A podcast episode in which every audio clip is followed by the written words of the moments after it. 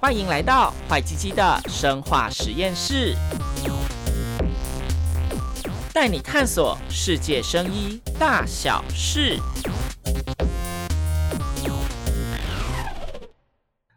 大家好，欢迎来到坏鸡鸡的生化实验室，我是欢鸡，我是凯伦。凯伦，你还记得之前在口蹄疫的时候的心理冲击有哪些吗？哦，那时候心理冲击我觉得蛮大的，因为毕竟那时候我还很小，你也很小吧。然后，哎，我是一样的时候。然后，嗯，看电视新闻在报那些就是口蹄疫的猪要被扑杀或是掩埋的那些画面的时候，其实真的我觉得非常的触目惊心诶。你觉得嘞？我那时候，因为我小时候在那个宜兰的那个三合院长大的，隔壁有一个。有一个阿伯，他是养猪的哦，它对它影响可大了。我先讲一下那个猪舍，那个猪舍基本上就是我们我们家三合院嘛，旁边有竹林，后面有猪舍。那我跟我姐小时候都会那个拿竹子去养猪，这样。然后有一次，猪会吃竹子哦，他会去吃啊，他们有点饥不择食的状态了，硬逼他吃，因为当时连孔雀饼干他都吃了，真的 假的？我觉得，我觉得我们是那个就是就是可恶的小朋友，就是那种那种小屁孩。对小屁孩，然后那个后来还被我姐一推，干我吃到喷，真的是很痛，无法无法忘记那个嘴巴的感觉，就是充满了喷味。我那那时候想说很有同理心呢，喷不是这么好吃的。哎，你姐你姐会听吗？我想跟你姐说干得好之类的，干得好，我绝对不会给她听。反正对猪而言的话，第一个当然是吃到喷真的是很不爽的呀。再来的话是当时在口蹄疫的时候，那个阿伯啊，就是我听看他就是从一个巨富 到一个就是没落的一个状态，而且在当时其实不止他一个人啊，全台湾总共有五千户的租户都因为口蹄疫而受到很大的一个影响。五千户是什么概念？五千户不是五千个家庭而已，而是五千个老板 受到这样的一个影响。反正当时就。很严重，这样。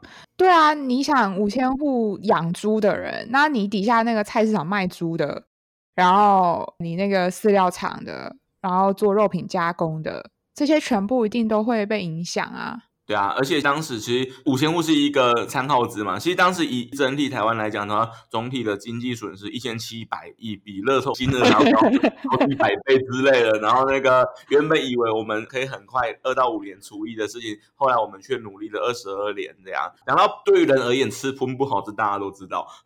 那你觉得对猪而言的话，吃荤到底好不好？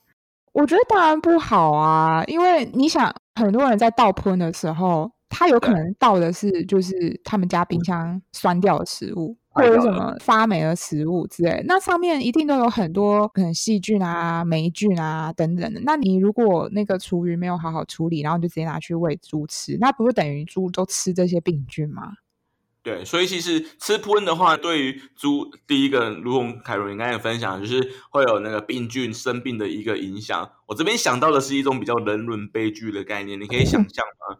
你吃饭吃到一半，你爸在你嘴里；你吃饭吃到一半，你吃到你的表弟，就是你盆里面可能会有猪肉，这是一个我觉得很很令人难过的一件事。真的，他们家很可怜，而且哎，而且有些人现在我觉得大家可能比较知道吧，可是有些人会丢一些什么蛋壳啊，还是什么骨头啊，你这猪 真的吃的很可怜，他就吃到我靠，我这个嘴巴破洞之类的。你知道我们家的旁边以前养的猪还会吃到水鸳鸯吗？因为我们会拿水，你知道水鸳鸯吗？就那种鞭炮那个水鸳鸯。靠，真的假的？我们过年的时候拿水鸳鸯去炸喷，你就知道说小朋友多么的可恶。你小时候真的很屁耶！天哪！所以我们家的猪不只会吃到他的叔叔阿姨跟阿伯，还会吃到水鸳鸯。好可怜哦。对啊，所以就是有这种屁孩，就真的吃喷真的是不太好啊。对，我在今天的这里，我感到非常的遗憾，我要放弃我小时候的一个记忆，这样吗？大家除了吃到水鸳鸯之外，他可能会吃到一些筷子啊，或是一些刚才还有要骨头。其实那个不只有人伦惨剧，不只有病毒感染的问题，还有那个就是他的咽喉可能会被刺伤的这些问题。突然觉得他们好辛苦哦。对，就是人很难，猪也很难，我们跟猪差不多。对对对，来聊点正经的，就是那个，那其实以口蹄疫来讲哦，当时我是没有到猪舍去看了，因为那时候已经很严重了。就是嗯我看到那个新闻上面看到那个很多的口蹄疫的猪，他们其实会有很明显的白咖跛行啊。那时候阿北跟我分享，就是他们的四肢跟嘴巴那边看到猪有水泡的问题，就知道他们一定是得到口蹄疫了。就是嗯非常的严重。那那其实口蹄疫它不只会在猪只上面那个会影响，就是像任何那个偶蹄类的动物，你知道偶蹄就是你的手指头、脚趾头是双数的，二四六八十这种的。嗯猪啊、羊啊、牛啊，在它们之间都具有很大的一个传染性，这样。对，但是传到台湾的这个口蹄疫比较特别，因为口蹄疫可能它有不同的基因型或是不同的亚型。那传到台湾的这个口蹄疫是只会针对猪只做感染的。然后也就是因为这些特征啊，就是包括这个口蹄疫本身的基因型，跟它只针对猪只感染这件事情。然后那时候其实，因为我们一定要知道这个来源是怎么来的嘛，怎么突然莫名其妙就有口蹄疫出来？嗯，那当时其实农政单位那边的判定是说，呃，可能是中国走私的这个活体小猪啊，或者生煎猪肉带来的病毒。然后其实我觉得这个对于我们等一下要讲的事情，其实就是也很重要。这跟我们现在境外一路很像，就是我们的新冠肺炎境外一路，然后那个造成整体医护人员的那个压力之外，还有国人的中标一样的意思啊。就是如果我们并没有把这个病毒株挡在外面的话，其实很容易在一个生物群体的里面造成很大的感染，李氏朝鲜那种感染这样。对啊，对啊，所以那时候一开始疫情爆发的时候，像我刚刚有提到嘛，主要的行动就是隔离跟大量扑杀嘛。本来一度以为好像快好了，然后后来又突突然又有可能哪里又又案例又爆发，然后就这样子反复反复，然后就没办法，最后只好就是开始全面施打疫苗。那施打疫苗也是经过很长一段时间，后来养猪农啊跟政府的防疫努力之后呢，终于在前年就是一八年宣布，呃，不需要施打疫苗，我们也不会有新的口蹄疫案例出现。然后我们也是今年，就其实在最近吧，才正式成为非疫区，真的是非常非常感人。不要小看“非疫区”这三个字，它其实代表的是背后金钱的利益，就是那个 它除了可以每年减少三亿元的那个疫苗跟人力的费用之外，还让国际有足够的信心去购买我们的猪肉。它除了可以开源，又可以节流，所以其实台湾在猪肉的一个防疫上面非常的努力。我们除了那个就是非洲猪瘟要成为非疫区之外，下一步的一个努力是希望能够传统猪瘟的部分也都能够去把针这样。对，就是呃，传统猪瘟或者是典型猪瘟，这个跟我们今天要讲的，就是非洲猪瘟又不太一样。但反正那个也是我们现在要努力的方向。方向你看，猪有那么多病毒，嗯那如果我们现在非洲猪瘟没有做好防疫的话，真的会就是防不完呢、你要拔针拔不完呢、身上都是洞，对啊，所以呃，我们现在要不要来跟大家聊聊一下非洲猪瘟？好啊。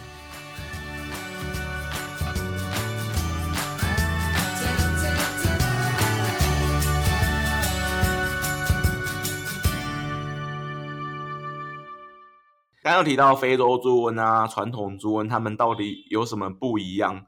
刚才喇叭哔了一声，是我家外面的车这样，对不起，我在住家录音，对，然后那台车是 Toyota，没事，Toyota 业配，赶快给我钱，没有啦。对，就是非洲猪瘟跟跟传统猪瘟那个不同的点在于，刚刚有提到说，传统猪瘟就口蹄疫是由 RNA 病毒所造成的，那非洲猪瘟的话，它是 DNA，它主要攻击的是那个猪的免疫细胞，这样。它不会攻击人的免疫细胞，也不会感染人类，对，它是攻击猪的一个免疫细胞。那你会问说，哎，既然不会感染人类，那可以吃吗？反正不会死嘛，对啊，对你当然不会死，可是说真的，我觉得也不鼓励。你不要说哦，我就是去中国就大肆吃猪肉，对啊，anyway，那不行啊，因为其实猪肉它一旦得病之后，我们刚刚有讲到，其实这病毒它攻击了猪的免疫细胞，所以其实得非洲猪瘟的猪呢，它一旦受到感染之后，它的免疫系统就非常的脆弱。那等于说，这个时候其实各种什么细菌啊都可以来攻击它。那也就是说，其实得到的猪肉呢，也许不只有病毒，还有其他细菌的毒素。那你如果在处理过程中没有处理好的话，其实你很容易就是连这些毒素你也吃进去。所以其实那个虽然我们不会因为吃非洲猪瘟而感染到非洲猪瘟，可是我们会感染到其他的病毒跟细菌这样。对对，所以其实，在那个非洲猪瘟的传染的途径的话，其实很多是受感染猪只的产品或是喂食猪只的食物受到影响的时候，会跟着整坨一起受感染。而且嗯这跟我们等下要谈的关于那个非洲猪瘟它怎么样的去那个征服地球的历史 又跟收割有关。我希望我那时候喝进去的那一口没有非洲猪瘟，就算有我也不会得病，就是那个 有讲到的。那其实非洲猪瘟的话，它有一些的那个症状，凯文可以跟大家分享一下。那它就是如果我得了，不是我的，我不会得，就是那 个哎，难说哦，难说。对哦，不好意思，没有啊，对，就是呃，非洲猪瘟它有一些猪只会有一些症状嘛，那它当然会就是食欲低下、呕吐，然后发烧。你如果要从外显看它的症状的话，就是它的皮肤可能会有就是红紫色的斑点，有点像像看一下身上有没有，没有。对像像淤青那样。然后我觉得比较可怕的是，如果你把感染的猪切开啊，你会发现就是它的全身内脏出血，尤其是像淋巴结啊、肾脏那些地方最明显。所以其实你看，我们台湾人很喜欢吃猪的内脏，这个也都不能吃啦。全部都中标了。对啊，所以就是蛮可怕的。就是非洲猪瘟，我们刚刚有讲到，它其实传染的方式，除了就是我们刚刚讲到食物那些，它其实也有，光是你设备或者什么东西沾到，其实它就可以传播。所以就真的对猪只来说是一个很可怕的传染性疾病。对，那非洲猪瘟之所以叫非洲猪瘟，是因为它一开始是从那个非洲那边被发现了。我是不确定香港脚是不是先从香港被发现的，这我不清楚。对，那那那个，如果我们以他一开始被发现在肯亚那边，不知道大家对肯亚熟不熟？这样就是在非洲的一个国家，这样。嗯，那时候其实那个在一九二一年的时候，只有非洲的三十五个国家有非洲猪瘟的感染，这样。嗯可是呢，一直到一九五七年，这样事隔多少？赶快心算，一九五七减一九二一多少？三六。三六那，其实还要加一啊，就是那个，就是那个经过了三十七年的时候呢，那个非洲猪瘟那个比哥伦布还厉害，它直接传到了那个葡萄牙。那你知道当时是用什么样的一个方式传染过去的吗？他当时就是我们刚刚讲到，他因为葡萄牙当地的猪只呢，他被喂了飞机上剩下的厨余，所以其实等于他这个病媒，他整个就是透过厨余在传播的啊。对，所以其实收水除雨真的是一个，我们我们感觉好像没什么啊，就只是那个那个我们吃剩了省成本的那个能够让猪继续的吃，可是其实这个会成为一个病毒跟细菌很大的一个传染的一个媒介，对吧、对所以其实从葡萄牙开始，从一后来就是那个一九五零到一九八零这个时间开始，那个旋风式的像演唱会 Lady Gaga 那种，我不是说它是病毒啊，就是那个开始在欧洲啊，那个俄罗斯、美洲、加勒比海地区很多会什么加勒比海海盗那个地区，然后南美洲，就是经过这些国家开始那个蔓延。可是其实一直到那个就是一九九零的时候呢，其实控制的还蛮好的，就除了葡萄牙。跟意大利的萨丁尼亚岛之外，非洲之瘟它在非洲以外的国家几乎就已经绝迹了。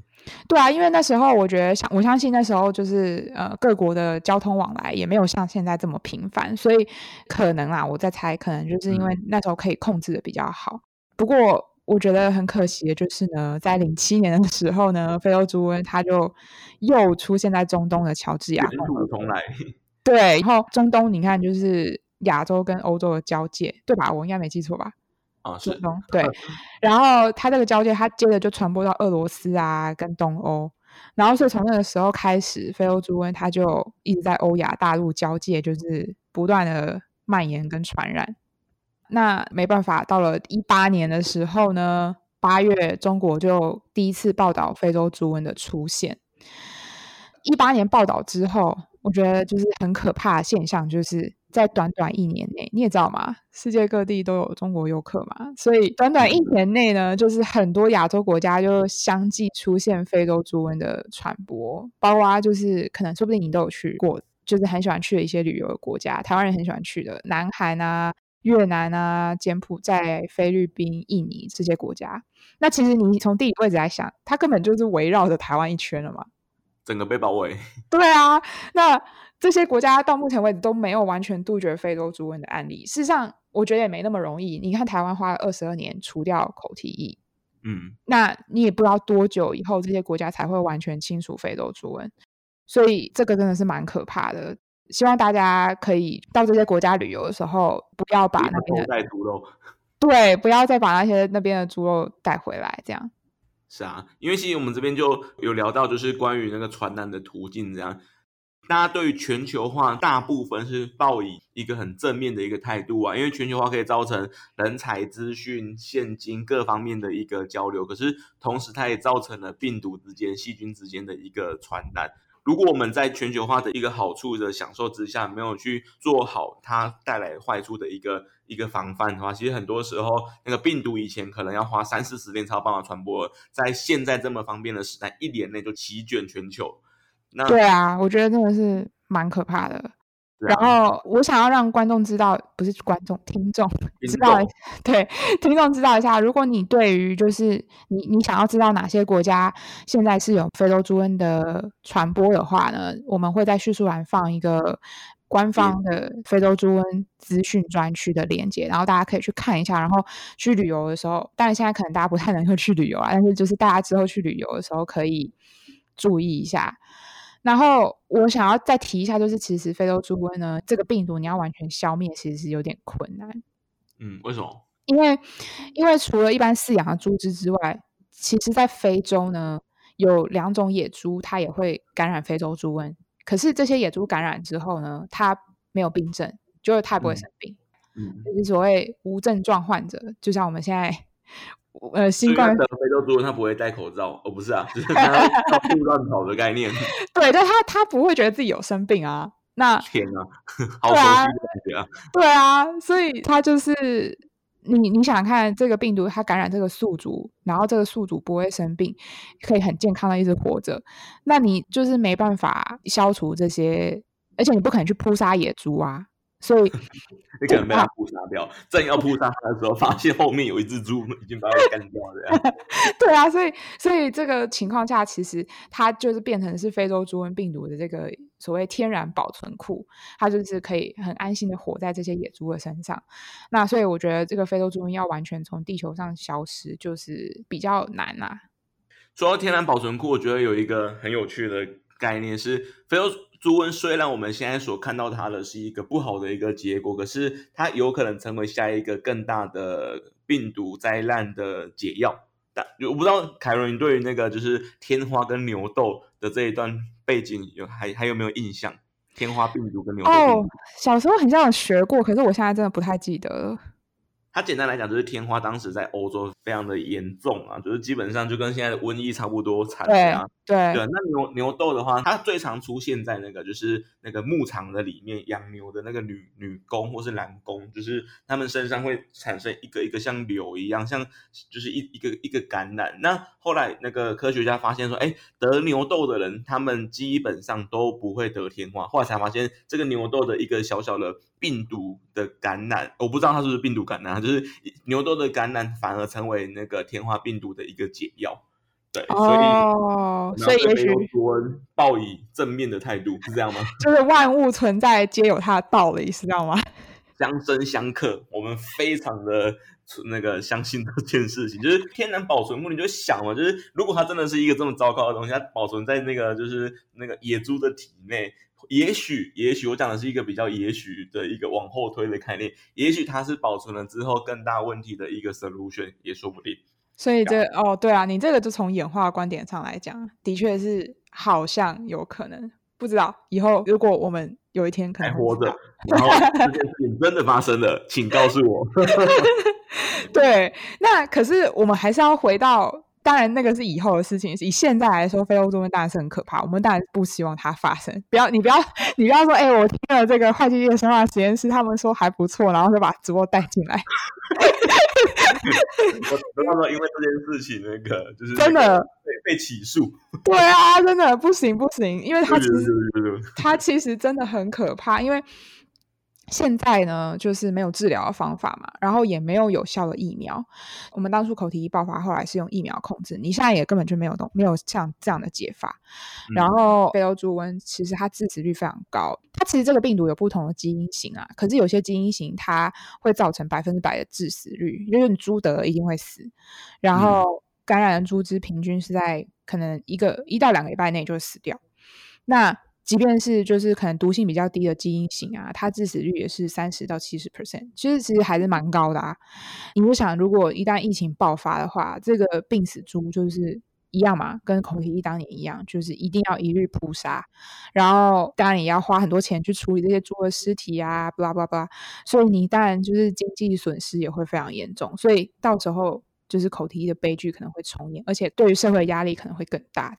而且非洲猪瘟它其实超稳定的，我们我们都说，如果我们把蟑螂视为小强的话，非洲猪瘟已经是巨强了。那 到底多厉害呢？就是那个大家有没有看过武侠小说？那个谢逊他不是要去冰火岛那个去练能够耐低温、耐高温、耐酸、耐碱的那个状态吗？非洲猪瘟就已经练成这个境界了。它如果以酸碱值来讲呢，在 pH 值那个三点五到十一点五的范围都可以存活。三点五什么概念呢？就是你胃酸的概念了。胃酸基本上是一点五到三点五的这样的一个一个 range 这样。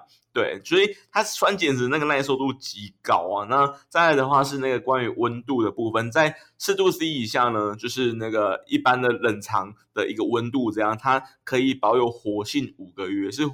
active 的状态哦，是活的状态。而且如果说那个你要你要用高温去去除它的一个生命力跟活性的话，必须要七十度 C 超过三十分钟。所以每次烤这么久，你可能那个呃，假如说你就想象说你要你要吃一根香肠好了，然后那个你要把它烤到那个七十度三十分钟，基本上呢还。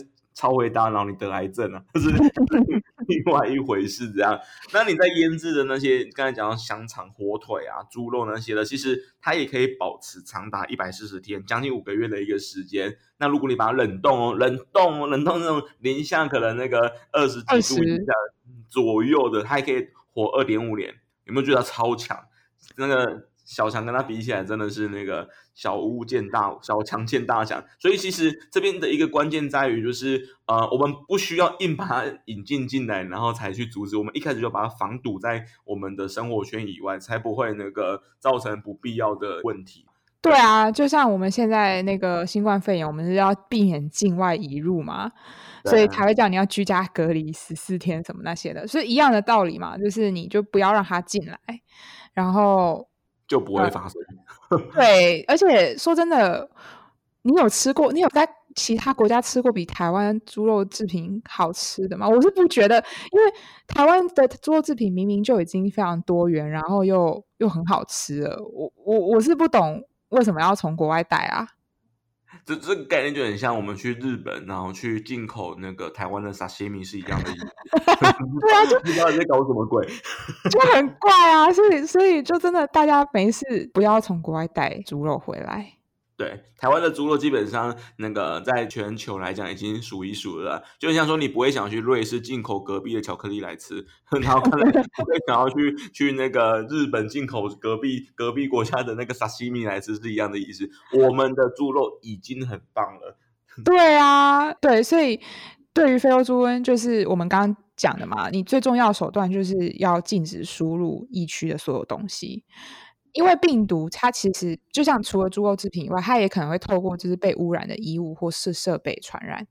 所以，比如说，我不知道 这个实际会不会发生啊？可是可能有些你知道养猪业啊，或是畜牧业的人，他可能到疫区国家 的那个动物饲养场参访，就这件事情尽量不要做。就是你不用跟他们学，因为我们台湾养猪业做的很好，这样子。不用不用去学那种。比较弱的，这样讲有点有点就是政治不正确。可是我们真的很不错，我讲是台湾的在养猪这个行行业里面。对啊，而且至少你看，我们都没有让我们猪得病啊，我们没有让我们猪就是有那种大传染病爆发的。我就觉得就是真的就是要尽量避免这些这些交流啦。然后，因为畜牧场他们其实卫生安全措施也非常重要，包括就是他们人员进入。畜牧场的时候，或者猪舍的时候呢，应该要更换就是专用的靴子和衣服啊之类的，然后也要定期就是清洁消毒之类的。那当然也要严格禁止闲杂人等。你怎么知道会不会有人刻意我就是要把非洲猪瘟病毒 带进来这样？所以就是要禁严格禁止就是闲杂人等或者是车辆进入。那如果要进入的话呢，就要经过就是严密的清洁跟消毒这样。所以其实要防止非洲猪瘟的传播跟发生呢，真的最好的方式就是要尽一切手段去防堵这样。呀。所以其实以以我们台湾目前所做的话，就是那个罚钱嘛，入境管控。如如果硬要带猪肉来的话，就是那个最高可以罚你一百万，让你觉得说，嗯，好，那我不要带。那个对啊，我真的嗯无法无法理解的，很生气，对不对？对我真的是不懂，到底到底就是字字。而且字写那么大，你是看不懂吗？就是我真的是觉得，每次看到字有人这样很白目要带进来，然后还在那边跟机场的人员就是在那边吵的时候，我真的觉得他们真的是真的就很白目哎。呀，所以其实罚钱路径管控是一个方式。再来的话，我们刚才那个一直有提到的厨余喂猪这件事情，嗯，如果真的因为成本的因素，其实现在农委会那个那那个在二零一八年开始辅导全台湾两千零四十五个那个厨余养猪场啊，就是他们如果因为金钱的因素，必须还是用用厨余来养猪的话，至少。你必须要摄氏九十度九十度 C，然后那个蒸煮一小时，这样的话它才有办法去让病毒的活性消失，对啊。然后还有一个就是隔离管控的部分，就是无论是猪的尸体啊，或者说是人员啊、设备的部分，一定要好好的管控，不然的话，就是一旦爆发，那不是一间猪舍的问题，而是整个国家的一个感染这样。真的就是希望大家配合。而且你想嘛，你自己都不想要吃喷，你干嘛没事喂猪吃喷呢？没有啊，己所不欲，勿施于人，当成我们对，这是一个小结论，这样 对一个将心比心的概念。天哪，越讲越越讲越感动，越讲越有同理心。对，总之呢，结论就是希望大家支持国产猪，不要再从国外带任何就是肉类制品进来。没错，台湾的猪真的很棒。如果有任何的猪笼想找我们叶配呢，请寄信到。嗯，目前还没有 email。好，我是 凯伦，拜拜，拜拜。